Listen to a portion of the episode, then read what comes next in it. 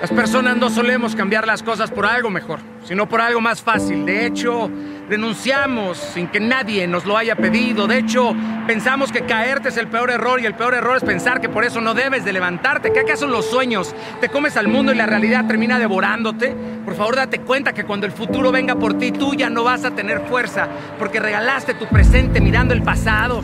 Deja de buscar la seguridad, no hay puerto seguro en la vida, solamente en la incertidumbre vas a poder evolucionar. Deja la bahía, conquista ese horizonte ya.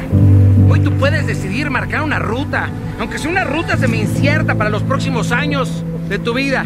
O puedes decidir satisfacer los deseos del presente, de la urgencia, y luego piensas qué vas a hacer con tu vida, ¿no? Pero esto último te va a llevar al naufragio de tu vida, te habrás perdido la oportunidad de ir a un destino increíble con tempestades y surcando las olas de la creatividad, de los sueños, te lo ruego, por favor, desengancha la cuerda que te mantiene en ese muelle, revisa tu tripulación y si alguno de tu tripulación no comparte la visión de la travesía, bájalo de tu barco, gira el timón, haz arder el carbón, vas a sentir ansiedad, sí, adrenalina también, pero cuando seas capitán, carnal, vas a, vas a decir, valió la pena. Nunca contengas al mar, nunca detengas al capitán que arde.